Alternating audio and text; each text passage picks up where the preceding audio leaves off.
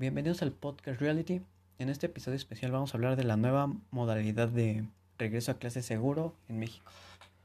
Para esto se investigó antes en la página de Forbes México sobre la nueva, las modalidades de, regreso a clase seguro establecidas por Esteban Moctezuma, quien es el titular de la Secretaría de Educación Pública en México. Pero vamos a comenzar.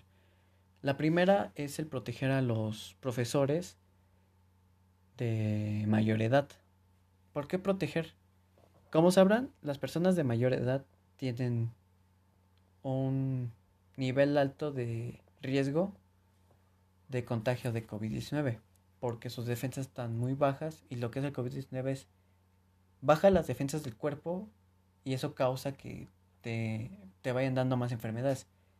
Y se va haciendo una cadenita. Ahora imagínense, una persona de mayor edad tiene defensas no tan fuertes, le da eso, las baja un más y es más vulnerable que esté más, más enfermo, con más enfermedades y puede llegar al caso en que se complique y ya es un riesgo mayor. Por eso lo mejor es que ellos sigan a través de las clases a distancia y solamente se les requiera cual, uh, y acudir a la institución cuando sea cosas de carácter urgente o carácter importante. Solamente para eso. Mientras no. el segundo punto es el desinfectar toda el aula escolar o todo el salón. Primero, se debe desinfectar toda la escuela, todo el plantel se debe desinfectar. Las bancas, este, las puertas, el salón, las mesas, butacas, lo que se use. Todo se debe desinfectar. Y siempre deben de tener el gel antibacterial en el salón. ¿Por qué? Porque es una manera en la cual te puedes proteger o te puedes infectar las manos ya sea si tomaste algo del suelo o X cosa que sabes que a lo mejor no está desinfectado, no está limpio, con eso te puedes infectar y obviamente antes que nada siempre te debes de lavar las manos. El jabón siempre debe estar en el en la parte del sanitario. Aquí la recomendación es que haya el dispensador de jabón. Para que siempre esté ahí y ya cuando vean que se acabe, reportarlo.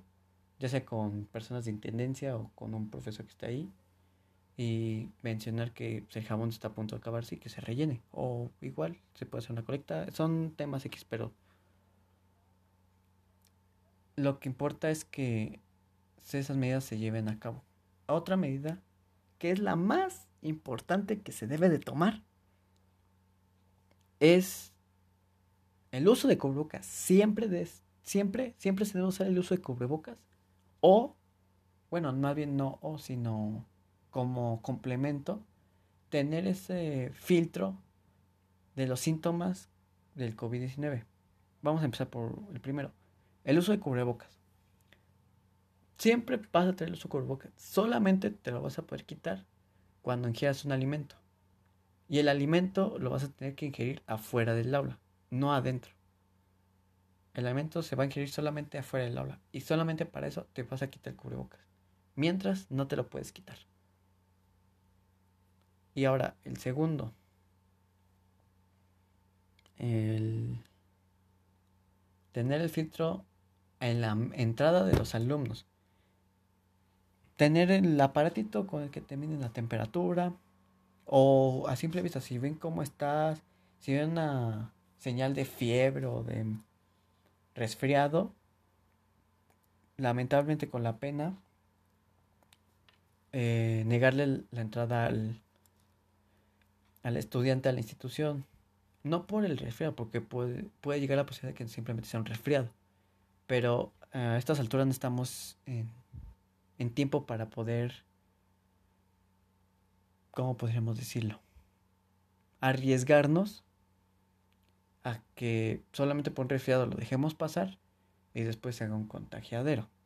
Y entonces ahora resulta que el pequeño grupo que se está haciendo, de ese grupo, el 60% ya tiene, ya tiene resfriado o ya uno ya es este, ya tiene el COVID si llegara a pasar una situación así, no solamente por pero si llegara a pasar que en la institución se detecte, se detecte a un alumno con COVID-19 adentro y que haya pasado ese filtro, la escuela debe cerrar.